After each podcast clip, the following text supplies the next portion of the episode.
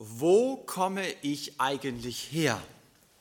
Das ist eine Frage, die sich jeder Mensch irgendwann einmal stellt. Und wir haben schon in diesem Gottesdienst manches darüber gehört, wie das aussehen kann und auch manches darüber, welche Antworten man darauf geben könnte. Wir haben mit dieser Frage ganz bewusst unsere drei Ampuls-Gottesdienste begonnen, die ja über das Jahr verteilt werden. Und wir haben diese Gottesdienste Ampuls-Gottesdienste genannt, weil sie am Puls der Zeit sein sollen. Das heißt, sie sollen relevant sein.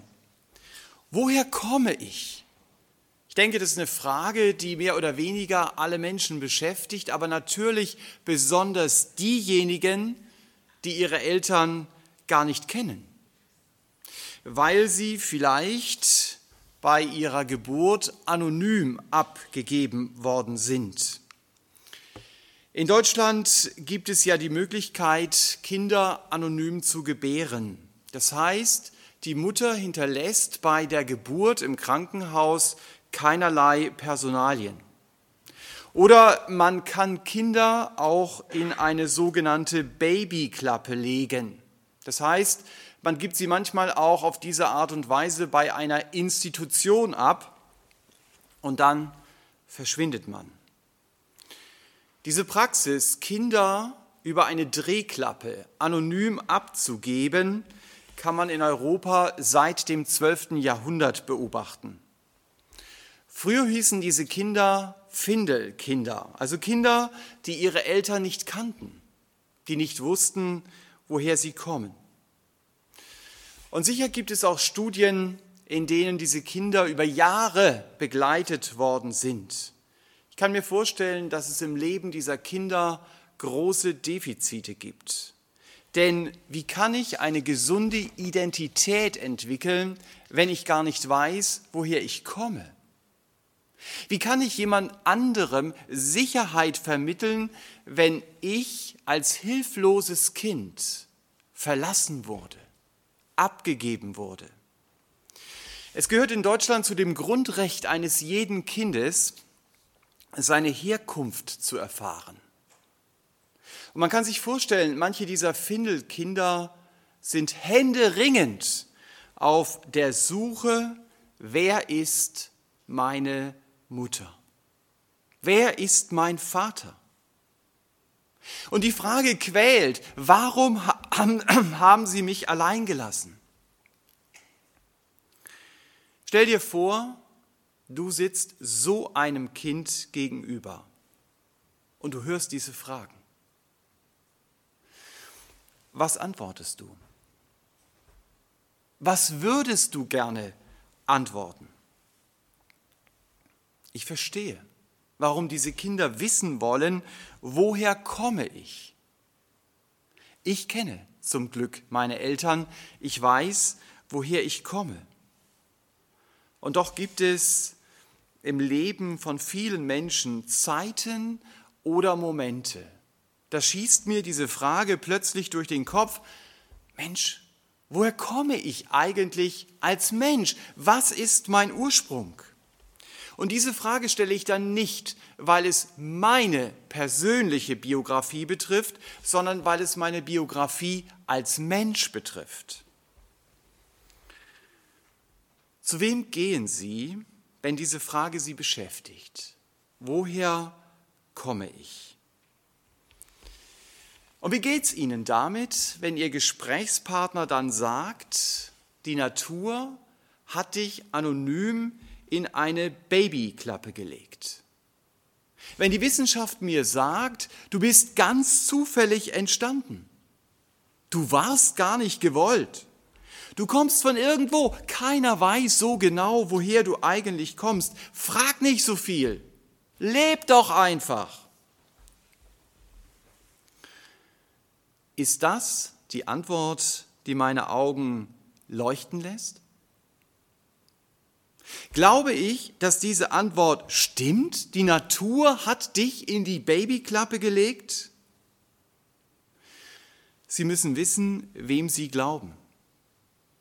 Ich halte hier ja eine Predigt und keinen naturwissenschaftlichen Vortrag. Wenn Sie diese Babyklappen-Antwort naturwissenschaftlich hinterfragen wollen, dann empfehle ich Ihnen Bücher von John Lennox oder von Reinhard Juncker oder von Siegfried Scherer oder wenn es um Erbinformation geht, von Werner Gitt. Das sind Wissenschaftler und Christen, die sich mit der Evolutionstheorie kritisch auseinandersetzen. Und ich ermutige Sie, die Antwort zu hinterfragen. Die Natur hat mich in die Babyklappe gelegt. Ich bin zufällig entstanden. Geben Sie sich mit so einer Erklärung nicht zu schnell zufrieden. Wenn Sie durch Ihre Nachforschungen dann schlussendlich auch zu der Überzeugung kommen, ja wahrscheinlich ist es so, dass die Natur mich in die Babyklappe gelegt hat, dann ist es Ihre eigene Überzeugung. Dann ist es nicht eine Antwort, die Sie einfach nur nachsprechen, ohne viel darüber nachgedacht zu haben. Gehen wir gedanklich nochmal ins Sprechzimmer zurück. Um es persönlicher zu machen, vor mir sitzt Julian. Er ist so ein Babyklappenkind. Julian kennt seine Eltern nicht. Was ist das für ein Moment, wenn ich ihm sagen kann, du, Julian, ich kenne deine Eltern. Ich weiß, woher du kommst. Vielleicht kommt da ganz viel Wut in Julian hoch. Warum haben meine Eltern mich allein gelassen? Aber auch ganz viele Fragen. Und vielleicht ein wenig Hoffnung. Ich will meine eigenen Eltern kennenlernen, um meine eigene Geschichte zu verstehen. Denn auch meine Geschichte ist ja das Gespräch der Gegenwart mit der Vergangenheit über die Zukunft. Wenn ich weiß, woher ich komme, dann hilft mir das, besser zu verstehen, wohin ich gehe. Wenn ich nur sage, ich komme von irgendwo und ich bin auf der Reise nach nirgendwo, dann sage ich damit ja auch, ich bin nicht gewollt, ich bin nicht geliebt und ich werde auch von niemand erwartet. Wir als Menschen fühlen uns manchmal vielleicht wie Babyklappenkinder. Wir kennen unseren Ursprung nicht. Und wir leben einfach so vor uns hin. Lassen Sie uns gedanklich noch einmal in das Gesprächszimmer gehen. Jetzt sitze ich auf Julians Stuhl und vor mir sitzt eine Frau mit einer Bibel auf dem Tisch. Und sie sagt mir, ich kenne deinen Vater. Ich weiß, die Umstände damals, sie waren dramatisch. Aber ich kann dir sagen, dein Vater hat dich lieb. Und ich kann dir auch sagen, nicht nur du bist auf der Suche nach ihm, sondern er ist vor allen Dingen auf der Suche nach dir. Und du hörst, wie die Frau mit der Bibel sagt, ich habe hier einen Brief von deinem Vater. Einen Brief an dich. Soll ich ihn vorlesen? Ich glaube, wenn es bedeutungsvolle Momente im Leben eines Menschen gibt, dann sind es solche Momente. Momente, in denen wir verstehen, wir sind keine anonymen Babyklappenkinder. Die Bibel ist ein Brief Gottes an mich. Manchmal redet Gott direkt, manchmal benutzt er aber auch Geschichten in der Bibel, damit ich sein Handeln dahinter entdecke, oder Gott benutzt Menschen, Menschen, die ihn beschreiben und auch mir damit helfen, Gott besser zu verstehen. In diesem Brief Gottes an mich in der Bibel gibt es eine faszinierende Passage. In dieser Passage beschreibt der Autor mit besonderen Worten, wie ich finde, ich bin kein Babyklappenkind. Er beschreibt, woher er kommt. Und er beschreibt auch, was diese Wahrheit mit ihm macht. Unsere Passage finden wir in Psalm 139 und da möchte ich ab Vers 13 lesen. Da heißt es, denn du bildetest meine Nieren, Du wobst mich in meiner Mutter Leib.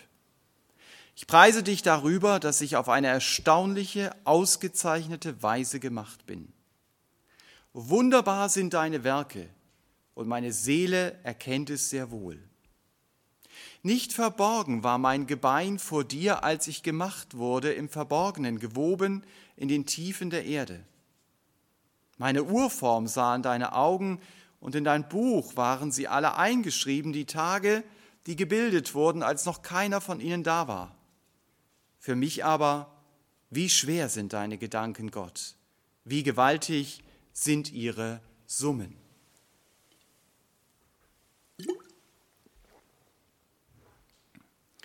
Unsere Passage beginnt hier ja mit Vers 13.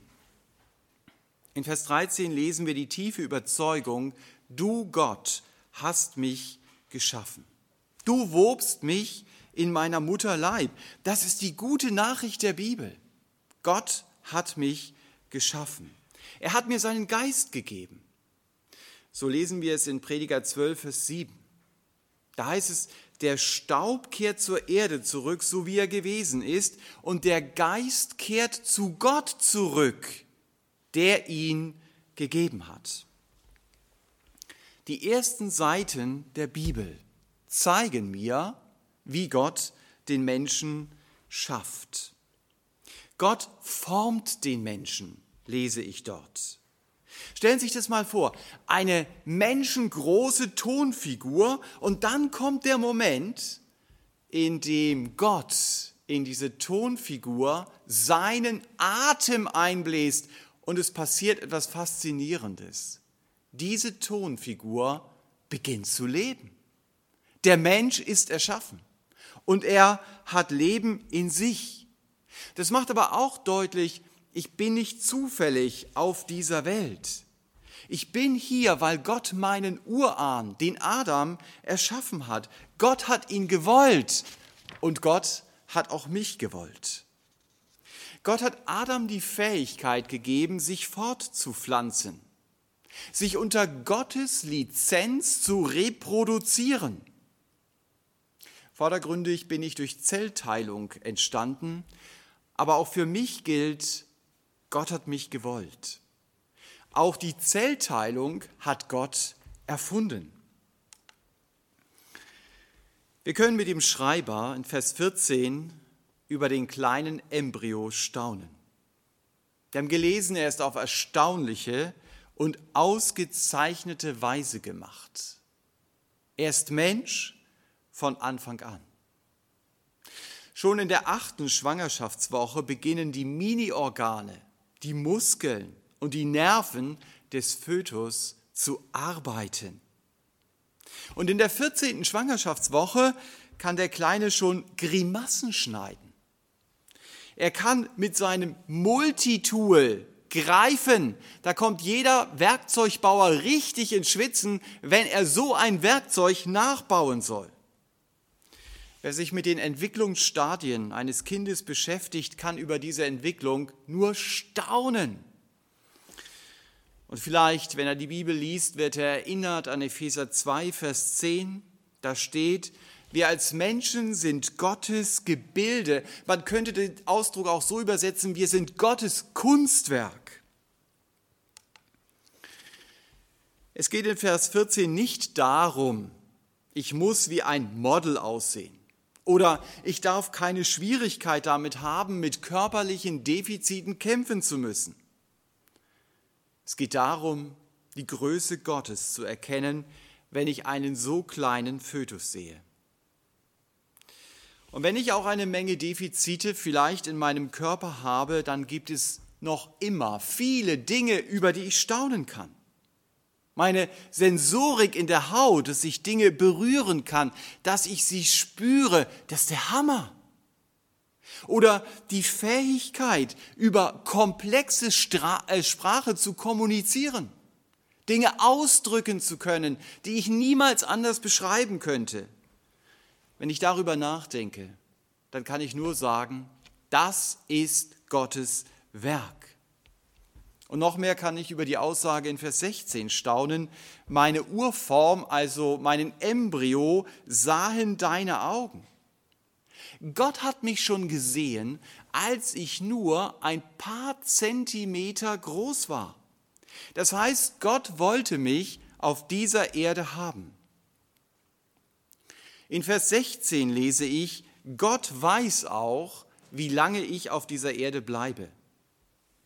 Das ist nicht nur poetisch zu verstehen, alle meine Tage sind in ein Buch eingeschrieben. Dieser Vers macht deutlich, Gott kennt mein ganzes Leben. Er sieht mein ganzes Leben schon, bevor ich überhaupt geboren wurde. Gott hat sich auf mich gefreut. Ich bin sein Gedanke. So haben wir es ja auch in dem Kinderlied gehört. Ich bin nicht nur eine zufällige Ansammlung von Materie. Ich bin nach dem Bild Gottes geschaffen. Das heißt, Gott hat Eigenschaften von ihm in mich hineingelegt. Wenn ich auf Gott schaue, dann sind es natürlich vollkommene Eigenschaften. Und wenn ich in mein Leben schaue, dann sind sie bruchstückhaft vorhanden, aber man kann sie noch erkennen. Zum Beispiel kann ich denken, weil Gott mir Verstand gegeben hat. Ich kann fühlen. Ich kann mit anderen empfinden. Ich kann mich über meine Schmetterlinge im Bauch freuen, weil Gott mir die Fähigkeit geschenkt hat, zu fühlen. Und Gott hat mir auch einen Willen gegeben. So begrenzt er auch ist, aber ich kann in einem gewissen Rahmen Entscheidungen treffen. Und diese Eigenschaften, denken, fühlen, wollen, zusammen mit den Eigenschaften, Menschen lieben zu können, barmherzig zu sein, anderen freundlich zu begegnen, großzügig zu sein, all das sind Eigenschaften, die von Gott als meinem Vater reden. Durch diese Eigenschaften wird das Bild Gottes in meinem Leben sichtbar. Und man spürt in diesem Psalm, förmlich wie der Schreiber staunend vor Gott steht, wenn er schreibt, wie schwer sind deine Gedanken, wie gewaltig sind ihre Summen. Derselbe Gott, der das Weltall geschaffen hat, der die Umlaufbahn der Sterne festgelegt hat, der hat auch die Naturgesetze erfunden. Und dieser Gott, der sieht mich als kleinen Menschen und er liebt mich. Ich bin Gottes große Liebe. Das ist unglaublich. Und das lese ich auch, wenn ich einen kleinen Ausflug in den zweiten Teil der Bibel, in das Neue Testament mache. Dort steht in dem Brief des Paulus an die Römer in Kapitel 5, Vers 8 und 9 der Vers, Gott aber erweist seine Liebe zu uns darin, dass Christus, als wir noch Sünder waren, für uns gestorben ist. Vielmehr nun, da wir jetzt durch sein Blut gerechtfertigt sind, werden wir durch ihn vom Zorn gerettet werden. Gott erweist oder man könnte auch sagen, beweist seine Liebe für uns darin, dass Christus, als wir noch Sünder waren, für uns gestorben ist. Hier steht also genau das, was wir in Psalm 139 schon gespürt haben. Gott liebt mich. Aber hier wird auch die Frage beantwortet, warum bin ich von meinem Vater getrennt? Warum lebe ich ohne ihn? Die Antwort steckt in dem einen Wort Sünder. Sünder heißt, ich bin getrennt von Gott. Gott muss Abstand zu mir halten, weil etwas Dramatisches passiert ist. Die ersten Seiten der Bibel berichten davon, der erste Mensch, Adam, hat sich entschieden, Gott abzusetzen und sein eigenes Ding zu machen. Er hat durch sein Verhalten Gott die Faust entgegengestreckt und gesagt, ab heute bin ich selbst mein eigener Herr. Und weil es Adams Geschichte ist, ist es auch meine Geschichte. Wenn mein Vater unser Haus verkauft hat, dann kann ich es nicht mehr erben. Wenn mein Vater sich mit seinem Arbeitgeber zerstritten hat und gekündigt wurde, dann habe ich auch am Familientag keinen Zugang mehr auf das Firmengelände. Weil mein Vater von der Firma getrennt ist, bin ich es auch. Ich bin aber nicht nur in diese Trennung von Gott hineingeboren worden. Der Bruch mit Gott bestimmt auch mein Leben, ob ich es will oder nicht. Vorher war mein Sinn als Mensch, ich sollte mich um Gott drehen. Dafür bin ich gemacht. Das erfüllt mich. Wenn ich mich um Gott drehe, dann bin ich wie ein Fisch im Wasser. Das ist mein Element.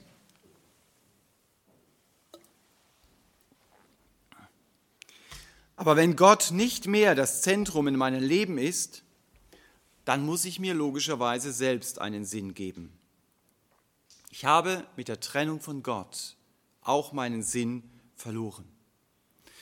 Und meistens suche ich doch meinen Sinn darin, mich um mich selber zu drehen, oft auf Kosten von anderen. Und ich denke, das ist das, was mich erfüllt. Aber ich merke immer wieder, diese Lebenseinstellung, die verspricht mir so viel. Und sie gibt mir so wenig. Ich bin wie ein anonym geborenes Kind, das nicht weiß, wohin es gehört. Ein Kind, das seine Mitte verloren hat. Ein Kind, das auf der Suche ist, aber nicht genau weiß, wonach es eigentlich sucht.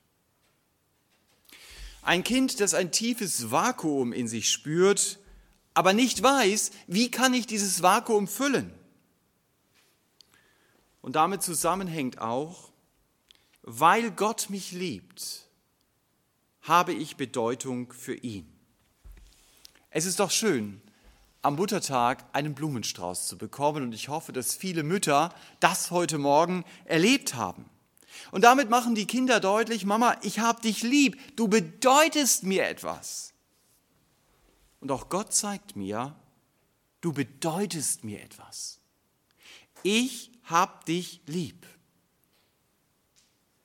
Aber ich als Mensch suche meine Bedeutung oft woanders.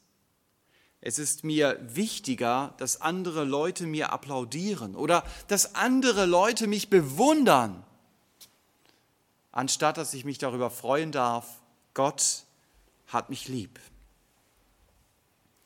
Ich mache meinen Wert nicht von Gottes Liebe abhängig, sondern von meiner Leistung und davon, dass andere mich bewundern. Das ist sehr anstrengend. Ich freue mich nicht an der Liebe Gottes zu mir, sondern ich schicke mir zum Muttertag lieber selbst einen Blumenstrauß. Meinetwegen auch mit Fleurop, um zu sagen, hey, den konnte ich mir leisten. Ich merke, in mir schlägt das gleiche Herz wie in Adam. Ich habe ein rebellisches Wesen gegenüber Gott und ich habe dieses rebellische Wesen von Adam geerbt und natürlich auch von meinem leiblichen Vater und auch meiner Mutter. Und wenn ich diesen Weg weitergehe, das haben wir in diesem Gottesdienst auch schon gehört, dann endet dieser Weg schließlich in der Hölle. Das haben wir uns nicht als Menschen ausgedacht und das ist auch keine platte Drohung. Das hat der Herr Jesus immer wieder betont. Er hat immer wieder gesagt, wie der Baum fällt, so bleibt er liegen. Wenn ich mit dieser rebellischen Haltung sterbe, dass Gott nicht der Herr in meinem Leben ist, dann bin ich ewig von Gott getrennt. Dann habe ich keine Chance mehr, zu dem zu kommen, zu dem ich eigentlich gehöre. Gott muss mich in meinem Zustand zunächst einmal dann allein lassen. Das wird Horror sein. Das ist unumkehrbar und wir haben das gelesen hier in Römer 8, dass die Bibel diesen hoffnungslosen, schrecklichen, endgültigen Zustand mit einem einzigen Wort beschreibt. Und dieses Wort heißt Zorn. Menschen erleben den Zorn Gottes so lesen Sie es ja hier in Römer 5, Vers 9. Gott muss gerecht sein. Er kann meine rebellische Haltung nicht einfach ignorieren. Wenn Gott nicht mehr Sünde straft, dann ist er nicht mehr gerecht, dann ist er nicht mehr Gott. Schon ein menschlicher Richter kann nicht einfach Verbrechen durchgehen lassen und sie überhaupt nicht zur Kenntnis nehmen. Aber die gute Nachricht unseres Vaters ist und auch unseres Verses, ich muss nicht in diesem rebellischen Zustand bleiben. Es gibt einen Ausweg. Und dieser Ausweg heißt nicht, tue ein paar gute Werke und streng dich an. Nein, dieser Ausweg heißt Jesus Christus. Wir haben es am Anfang gesungen, Jesus ist die Antwort. Und so steht es auch hier in diesem Vers. Ich lerne aus diesem Vers, Jesus ist für mich also an meiner Stelle gestorben. Wir erinnern uns an den Kinderbeitrag und an dieses hervorragende Beispiel von diesem Feuerwehrhauptmann, von diesem Kommandanten, der sein Leben lässt für andere. Genau das hat der Jesus getan. Er hat die Strafe für meine Trennung von Gott auf sich genommen. So sagt es mir die Bibel. Und Gott sichert mir auch zu, ich werde durch Jesus vom Zorn, also von der Hölle gerettet.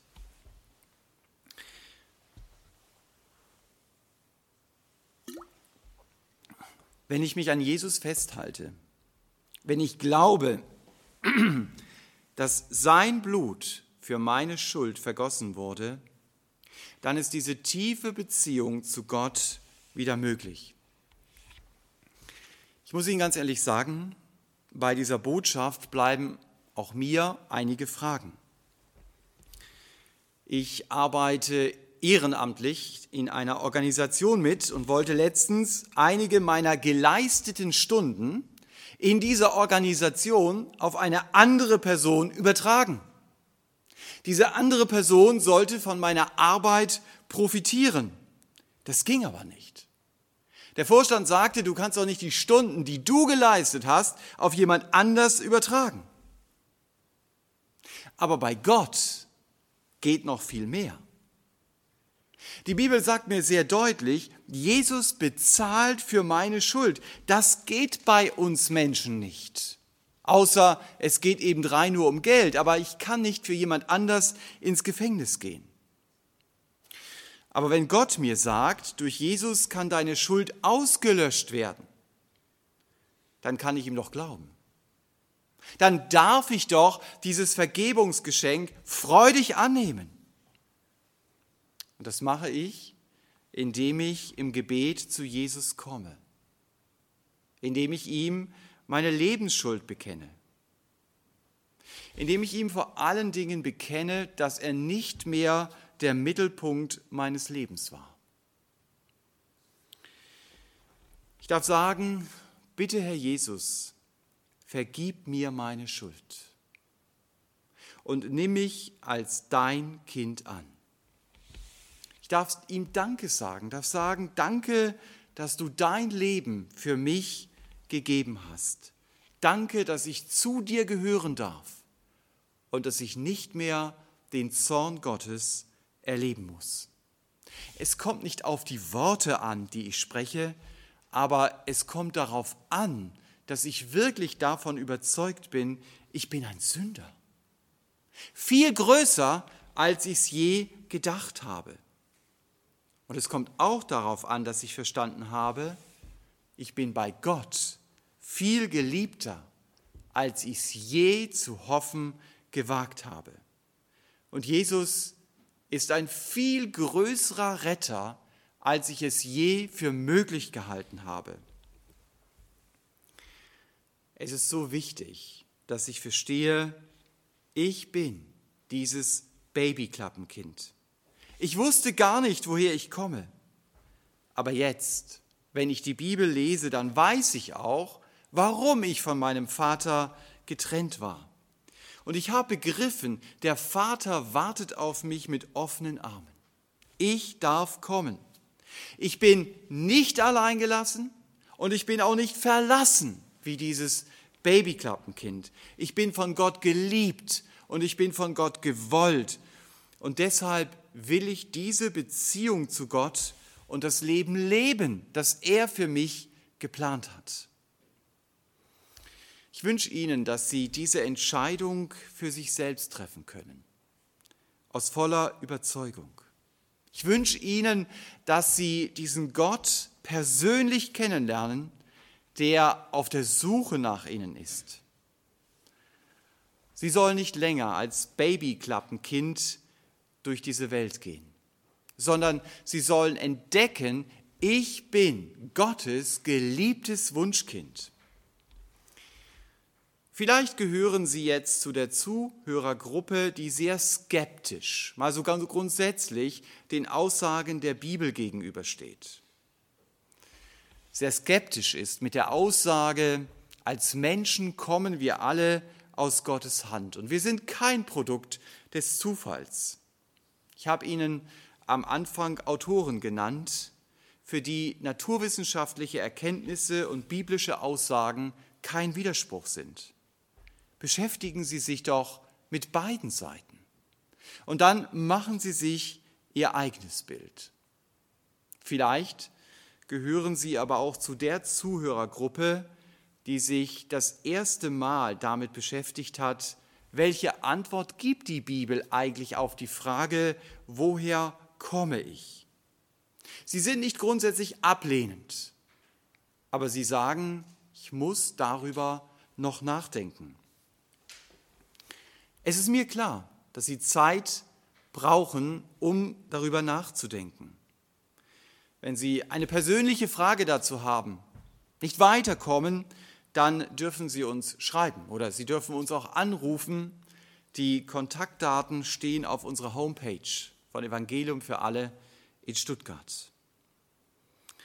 Und vielleicht gehören Sie aber auch zu denjenigen, die für sich gemerkt haben, ich glaube, dass Gott mein Schöpfer ist. Und ich glaube, dass es möglich ist, mit ihm zu sprechen und noch viel mehr, dass es möglich ist, mit ihm zu leben.